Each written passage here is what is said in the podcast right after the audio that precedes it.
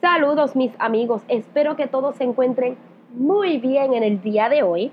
Quiero dejarles saber que los lunes voy a estar publicando los episodios, ya que no sé si ya lo había comentado en mis redes sociales, pero el lunes es mi día favorito. Algo extraño, ¿verdad? Porque realmente para muchos es el día más pesado de la semana, después de un fin de semana ajetreado, entre comillas. Pero para mí es totalmente diferente es el día que utilizo para revisar todo lo que hice la semana anterior. Y me refiero a los clientes que tuve, descargar las tarjetas, crear archivos de esos clientes y sobre todo poder planificar la nueva semana. Por eso es que yo quiero publicar mis episodios los lunes, para de esta manera poder motivarte y puedas comenzar una semana con mucha energía y una actitud positiva. Así que hoy, en el episodio de hoy, episodio número 2, el tema es ¿por qué es necesario tener competencia? Y ahora empezamos. ¿Por qué es necesario tener competencia? Tener competencia o que hagan lo mismo que tú, eso te obliga a pensar en nuevas ideas. Porque si no hay competencia, entonces, ¿qué tenemos? ¿Qué es lo que tenemos que hacer para que podamos crear algo nuevo. La mayoría de las personas, inclusive yo, de seguro que en algún momento hemos copiado las ideas de otras personas y posiblemente han sido de motivación. A alguien se le puede ocurrir una idea, pero tal vez esa idea se haya inspirado en otra cosa que ya existía. Por ejemplo, cuando yo comencé a especializarme en la fotografía de maternidad, me sentía emocionada porque para ese tiempo no habían tantos fotógrafos que se especializaran en eso. Y una de las razones que yo quería retratar maternidad era porque todos los meses va a haber una embarazada y va a querer una sesión de fotos. Así que por eso es que yo quiero eh, dedicarme a la fotografía de maternidad. Yo me sentía súper cómoda con lo que estaba haciendo. Sentía ser la única fotógrafa de maternidad en mi isla de Puerto Rico, pero a la misma vez me estaba sintiendo aburrida. Cada vez que entraba a mis redes sociales, veía una misma galería todos los días, o sea, lo mismo.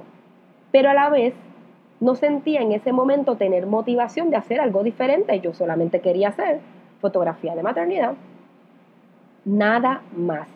Con el tiempo comenzaron a salir otros fotógrafos haciendo lo mismo que yo y veía que sus trabajos eran excelentes. ¿Y saben qué? Ese fue el momento que desperté para darme cuenta de la importancia que es la competencia. Todos los días hay una mujer que se entera que está embarazada. Es por eso que yo no puedo tener en la mente que puedo ser la única fotógrafa de maternidad en Puerto Rico. Un tiempo atrás era lo que yo quería hacer. Ese era mi mayor propósito. Pero sería realmente aburrido si fuera la única fotógrafa de maternidad en Puerto Rico. Pasaban los días y constantemente me decía, hay muchos fotógrafos haciendo lo mismo. Pero no me daba cuenta que era un pensamiento negativo que estaba atrayendo a mi vida. O sea, que muchos fotógrafos de maternidad hay. Y eso era constantemente lo que yo decía, o sea que no me daba cuenta que era un pensamiento negativo que estaba atrayendo a mi vida. Así que comencé a soltar ese pensamiento y lo cambié a que necesitamos una comunidad de fotógrafos, no tan solo de maternidad, sino también de niños, bodas, quinceañeras, entre otros, ¿verdad? Estilos fotográficos, que podamos ser de inspiración a otros podemos pensar que somos competencia, pero no lo debemos ver de esa manera, porque cada uno de nosotros tenemos una visión diferente de lo que es la fotografía. Por ejemplo, tus propósitos no son mis propósitos. Tú que me estás escuchando no eres igual que yo. Incluso podemos retratar en un mismo lugar, a la misma hora, y ambos vamos a realizar una sesión diferente. Yo necesito clientes que lleguen a mí por mi talento, por mi estilo, por mi manera de visualizar la fotografía. Y tú como fotógrafo también lo necesitas. Necesitamos clientes que estén destinados a elegirnos. Y si decide irse a la competencia, simplemente tenemos que pensar que ese no es nuestro cliente. Pero entonces, ¿cómo vamos a atraer al cliente ideal? ¿Cómo lo vamos a encontrar? ¿Cómo lo vamos a atraer a que ese, foto, ese cliente llegue a ti y que sea tu cliente ideal? Encontrando la manera de que seamos únicos en lo que hacemos, ser diferente y para que lo podamos ser, necesitamos dejarnos sentir en ese mercado, ya sea en maternidad, niños, bodas u otra cosa dentro de la fotografía. Por eso necesitamos competencias, porque si no tenemos competencias no hay razón para cambiar. Seguiremos haciendo lo mismo y no vamos a tener razones para esforzarnos a ser innovadores en lo que hacemos. Desde entonces dejemos de preocuparnos por la competencia y mucho menos por lo que se copian de algo que ya hicimos, porque eso significa que estamos haciendo un buen trabajo, que somos de inspiración y que lo que estamos haciendo lo estamos haciendo bien.